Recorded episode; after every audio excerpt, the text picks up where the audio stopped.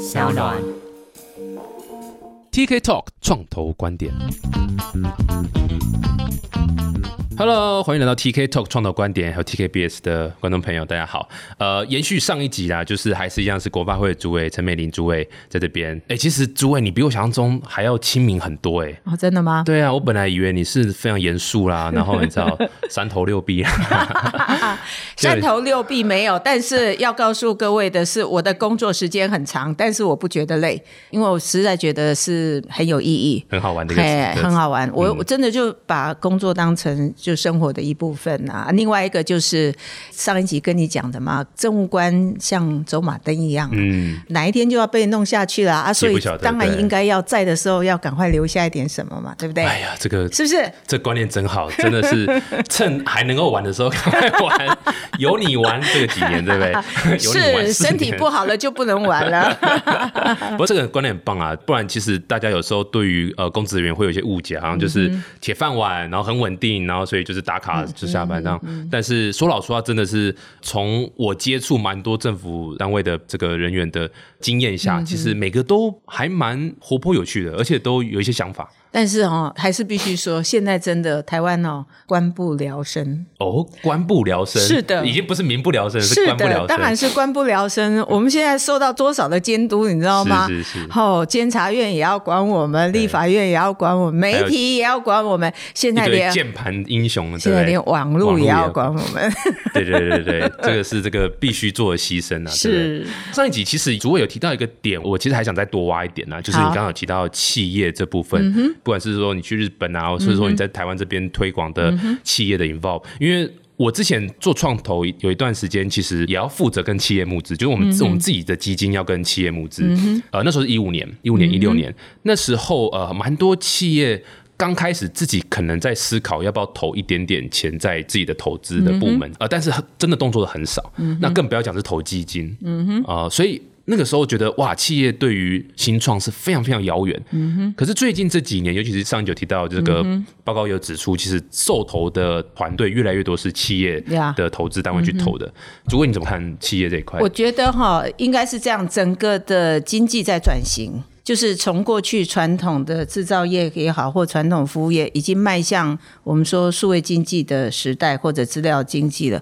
所以大家现在开始知道生态系的重要，嗯哼，然后知道要提出一个 total solution 出来。我不能够只是想到什么问题解决什么问题这样。所以每一个公司，我们在讲说，诶，他自己他制造业，他去走自动化不够的。他一定要把那个自动化以后所寻求的相关的数据做一个整理，然后去分析，再去调整它的。所以这也就是说，工业四点零跟过去是有很大幅度的一个往前迈进。对，所以我是觉得，开始这些大企业已经开始知道说，他不能够用他自己过去的那种做法跟思维，那他就要去寻求怎么样能够有这种所谓的 total solution 出来的时候，哎，他突突然发现新创是他的很好的利基之所在。那如果他去结合新创的话，尤其我们说以后做不管 AI 也好，ARV 啊或者区块链、云端运算等等，OK，这些新的东西把它带进来到他的工厂、到他的公司以后，哎，它的整个的产值还有营业额就大增了。而且我们说要发展所谓的产业创新转型，也是必须要这些元素嘛。所以在这样的情况之下，你就会发现企业已经跟过去思维不一样，而且还有一点。二代接班很困难，没错啊、就是那即便是可以二代接班的，他也不可能什么都会，什么都行，对不对？所以他必须要寻求外面的一个协助，这样。所以我会很羡慕这个在日本就是有大的企业，他们去做这个 morning pitch 这样子。他的 morning pitch 形式是怎么样？形式是每个星期的某一天的早上，从七点半开始，然后一次找十个还是二十个团队，哦，但是下面所做的不是都是创投，还是企业，而是企业的老板，他来寻求他们的技术跟他企业能不能做个连接。那这样的情况之下呢，他们现场马上就哎发现这个技术可能我是我需要，他就可以进一步去认识，就打造一个这样很好的平台，让他们去接触。我觉得这个很棒。如果一个礼拜有二十个团队，那一年下来就不得了了哈、所以我觉得，如果能够这样子去，蚂蚁雄兵就都出来了。这样，呃，台湾的企业呃二代接班，我们现在也在努力当中。这个二代也未必就是自己的家属了，所以我鼓励企业多设自己的投资部门来投资，这样子。对日本其实相当积极啊，在这一块，因为日本我看他们在做这种比较偏向新创的相关，有两个东西他们做很积极。第一个是企业投资基金这件事情，他们真的投还蛮积极，不管是日本本地的基金或是海外的基金，他们投的非常多。那因为他们知道。我如果都只是靠自己去找团队，这太慢太慢了。我一定要，而且我不知道怎么投资，我就是做制造起家的嘛，我不知道怎么做投资，那我就把钱给专业的人去投嘛。那甚至触角可以伸到西谷啦，伸到以色列啦，伸到其他东南亚啦，这样子最快、最简单又是最便宜的一个方式。那第二个就是呃，刚刚讲就是他们愿意跟新创团队合作，用试他们产品这样子，我觉得这也是蛮普遍的。在日本不少的顾问公司的本业就是在做媒合大企业和新创公司，我觉得这是很酷的一件事情。台湾这边其实我觉得像 Garage Plus，嗯 Garage Plus 也算还蛮积极在对接企业和这个对新创团队，我觉得他们算是做不错。台湾这边越来越多人在注对，，其实现在那个台湾的四大会计师事务所，他们哦也看、也把这个触角都往这方面来做了，这样子，嘿嗯，蛮好的。哎，所以我觉得就是一个趋势，一个风向啦，大家看到了哈。然后我觉得未来的数位转型这个东西就是个不可逆的趋势啦。嘿，我们就是要勇往直而且前。我一直觉得台湾有一个很棒的利基点，是因为我看了很多国外的团嗯队、或台湾团队也一样，就是你只要讲到 AI、IoT、Robotics，、大嗯概差不多七八成都在围绕工厂四点嗯零，或者是你知道五点零、whatever 六点零都可以，就是工厂这一块。嗯那很多人一想到工厂或是制造这件事情，第一个想到就是台湾，嗯当然还有深圳啊，就大陆部分，但是很大一部分人会想来台湾看，因为对不对？台湾就是全球最有名就是这个嘛。对，其实大家都知道，其实全世界不管是飞机也好，汽车那个零组件几乎都在台湾生产。对啊哎，那过去我们生产这个当然就很好，那我们就讲说啊，我就是要自动化，提高它的产量啊等等。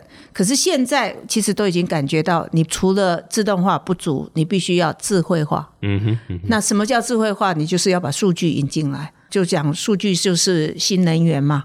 好、或者就是新石油嘛，那谁掌握数据最多，谁其实就有商机这样子。所以我们在中部地区就打造那个时候蔡总统的五加二，就是所谓的呃智慧机械。那我们呃像工会的理事长也跟我们提，就是说，哎，智慧机械，可是还是有很多的老企业家，而且智慧是什么？智慧是什么？嗯，嗯他不懂，因为数据看不到嘛，那是背后的，所以你一定要去连接物联网，然后再加后面你的大数据的分析，这样子。所以我们就慢慢把这一块补足了以后，其实台湾在软体，坦白讲，你们这些人是很厉害的，没有啦，哎没有啦，只有我啦，没有哎没有我们这些。人，就台湾的软体的工程师很有很很厉害。很厉害，非常非常厉害，所以我们就要善用啊啊，不要软体的人才全部跑到硬体公司去啊，是不是？对，是不是？对，是不是？刚刚也讲到，就是也还蛮厉害的地嗯方啊。台湾这边在站的这个角度来讲，其实这个从工厂部嗯分是很有利基点。那另外一个点，呃，是也想跟诸位好奇来问，他可能稍微有点离题一点，但是诸位你刚刚讲到二代嘛，是那台湾二代，你知道我们也接触过一些。嗯那我发现二代的有一个很大问题就是。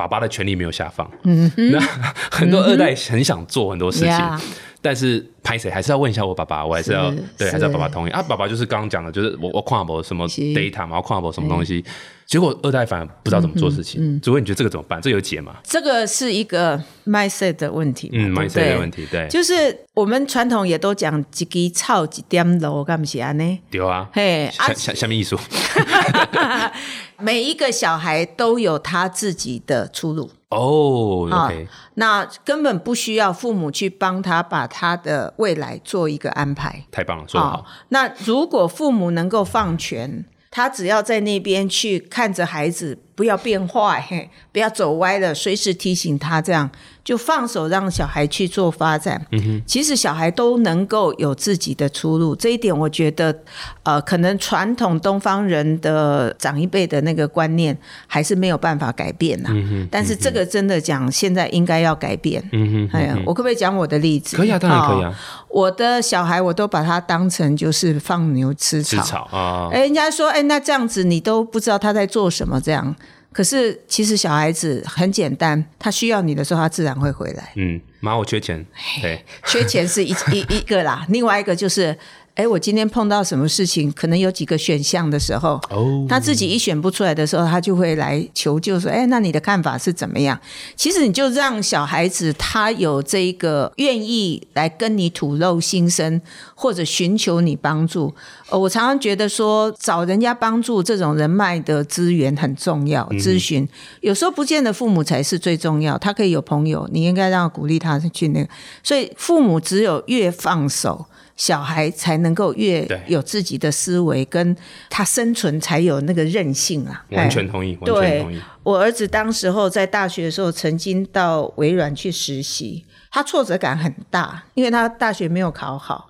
他就觉得说，哎，到那边以后看到都是哦什么台大的啊、清大都是很好的学校，那他在私立学校，他第一个进去的时候，他自己就可能有一点受挫这样子。然后进去以后又常常觉得，哎，好像怎么做我的上司都不太能够支持这样子，所以挫折感很大。他有提一些 idea，然后都被都被就是说可能没有没有完全被支持，他是没有跟我讲细节，但是他会非常的挫折这样。而当时我就一直鼓励他。他，我跟他说：“我说你这一年的实习时间，你只要学到失败，其实你就成功了。”哎呦，嘿，哎呦，哎呦，不一样哈！哎呦，屌，哎呦，哎呦，这个屌，哎呦，这个厉害。就跟他说：“我说你如果在这边知道为什么会失败，你学到失败。”其实我觉得，我这一年让你去实习就划得来了。嗯，哎，所以其实我觉得很多事情转一个念或怎么样，其实父母可以给孩子很大的空间。对对。哎，那另外一个，我也是要跟所有爸爸妈妈们说一下。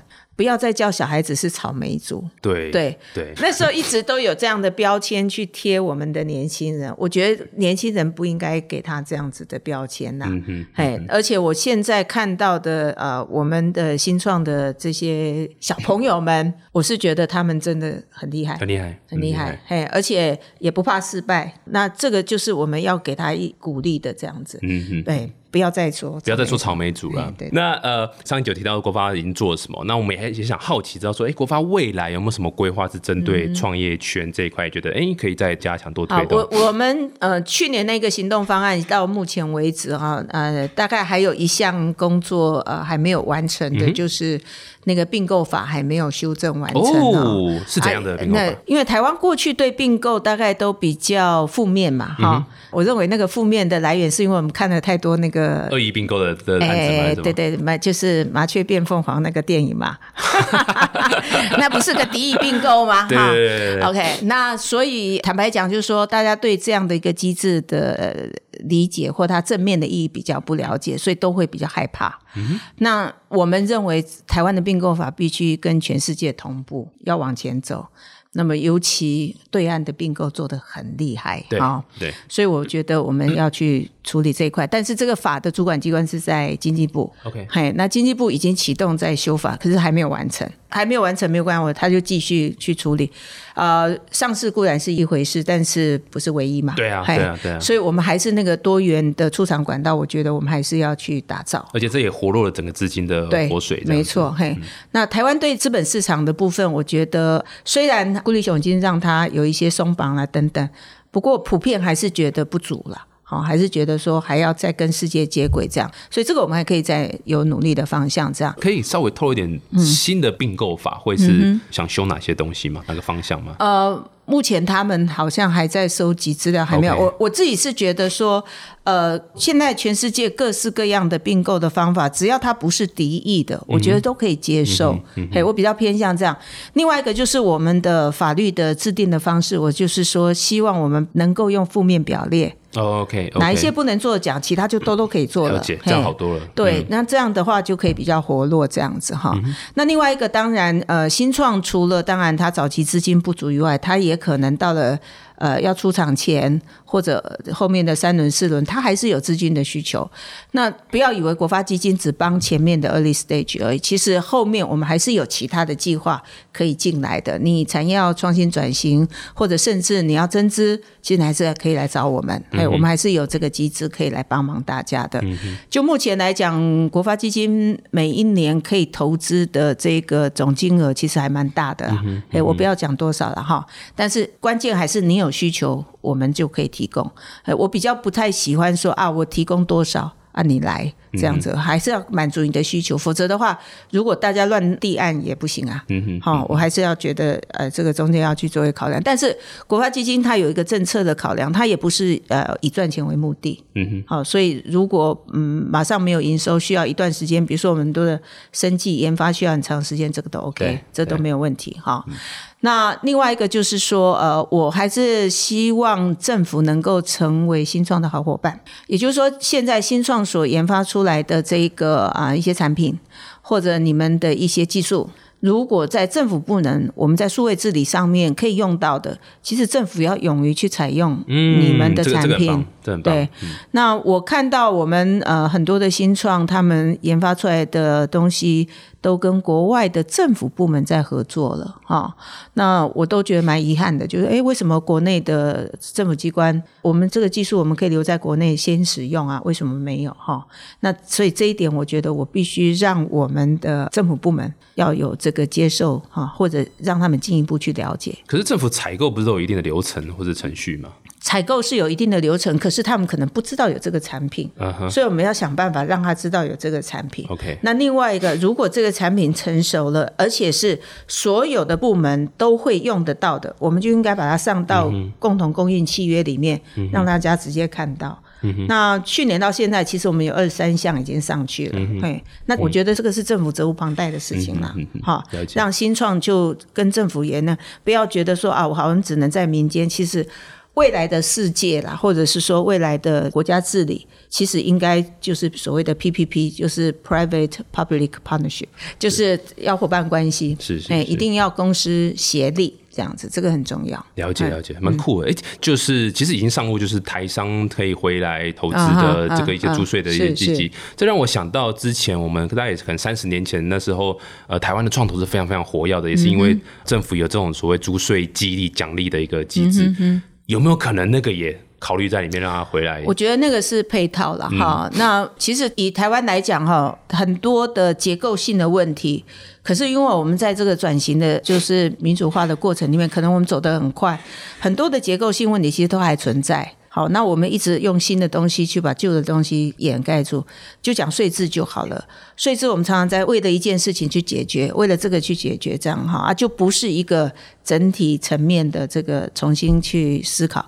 所以其实很多的企业家也都还跟我在提，希望能够再去把那个员工分红的制度啊，做个改进，对这样哈，在是在以前拿掉，对，好，那类似这个，那比如说我们中央跟地方的税制的部分怎么去处理，然后我们可不可以去指定我自己所赚的钱，我要在我的故乡交税，我不要交到这个一个大铺尔这样子，所以呃，我觉得税一定是关键。好，因为它本来就在这个整个资本流动里面，或者很多的制度里面都会牵涉到一个很好的诱因。但是我们怎么样让那个租税的部分让大家都能接受？虽然我们现在的负税率在全世界比较，我们其实是很低的了哈。呃，财政部都一直这样讲，所以呃，我们也不能说我们是不好的。不过就是因应我们的需求，可以再去做一些检讨跟调整。哇，今天这样听起来真的是国发其实真的是是哇做非常非常多事情，就是单纯只是在新创里面的、哦，而且你们业务还不是只是在照顾新创，你们是要做所有 只要跟国家发展有关系的这个单位都要去照顾。可是光在新创这一块就做那么多事情，而且如果你看一开始提到就是呃很多人会靠为政府嘛，说啊这新创跟政府是两个互斥的个体，你就不要管我就好了。但是说老实话，呃很多地方我们讲，比如说美国好了，哦戏谷，大家说啊戏谷是创业天堂什么？其实美国在法规上面针对新创的 support 是非常非常积极的，所以我觉得根本不可能是有这种所谓呃政府你不要管我，我就可以起来，因为你还是要靠很多做真实世界的生意，真实世界就是一个法治的一个一个一个地方，这这没有办法。所以我还有一个可能明年我要更精进的做法，就是我们所谓的法规调试平台的功能，嗯哼，我要再把它再加强一点。调试平台功能是什么？就是我们新的经济模式出来，比如说平台共享经济。它跟现行的法律一定有冲突的，我就讲税，各位所熟悉的共享车位，我原来的是这个一般住家的停车的位置，那我上班呢，我把这停车位提供出来嘛，让你可以做营业使用。请问他要缴什么税？如果你一般是在外面是有付费的，他是要你缴营业税，可是你原来在你的住家你是不需要的。好，那所以这个部分我们就觉得说应该要去做一个调整。那当然这个已经突破了那，就是可以不必计入营业使用的这样子的方式。那可是，一样啊，还是有很多的，比如说像现在外食，嗯哼，这个外送的外送的平台，这个。一样，这些人他在劳动条件上面，他究竟应该怎么去适用等等，就说新的经济模式跟旧法规。这绝对是冲突的。那怎么样去把它调试？所谓的调试，就是说，如果现有机制可以去做调整的，可以去做解释啦、修改啦，可以解决。OK，是一种。要不然我就是要定一个新的法律，对，来做一个规范这样子。我希望明年在这方面呢，能够把所有的问题先做收集，先未雨绸缪。否则我们现在。Uber 进来，我们才去想，嗯哼，哈，Airbnb 要进来，我们才去想，那这样太慢，嗯哼，太慢，没错，没错，没错。那这个还是要做，这个还是要做。对啊，我刚刚其实就是可以多聊一下，就是你刚刚就讲到新科技、新数位啦。我希望政府的施政是以需求做导向，不是攻击，哈，就是说要看啊，比如说我们的新创，你们的需求在哪里，然后我们再提供我们的供给，对，否则我们一直。在办公室里面，我们自己供给供给不符合你的需求，那是没有意义的哈。所以最后结束前，给大家一个青年守则第十三条。哦哟，我自己定的啊。所以原本十二条啊。对对对对，客气为吃亏之本。客气为吃亏之本。意思就是说，各位不用客气。你们如果有什么样的需求，觉得政府需要帮助你，你碰到了困难。